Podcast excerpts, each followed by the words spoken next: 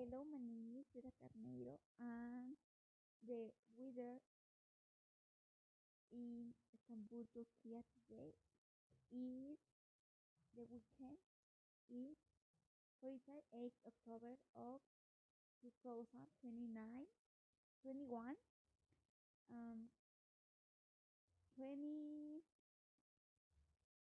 grades in the day, that's cloudy, 90 of cloudy, a little wind and sun.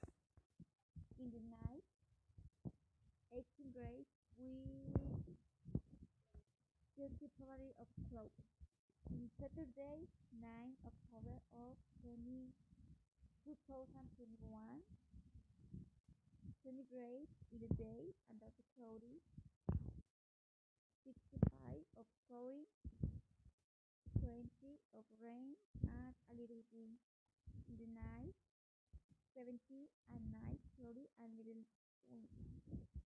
In Sunday, 10 October of 2021, uh, with a temperature to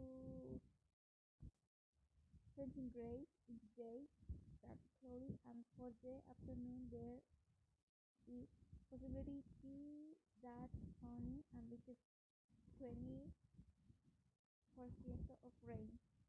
In the night, uh, 16 grades this night, cloudy, and 10 percent of the probability of rain.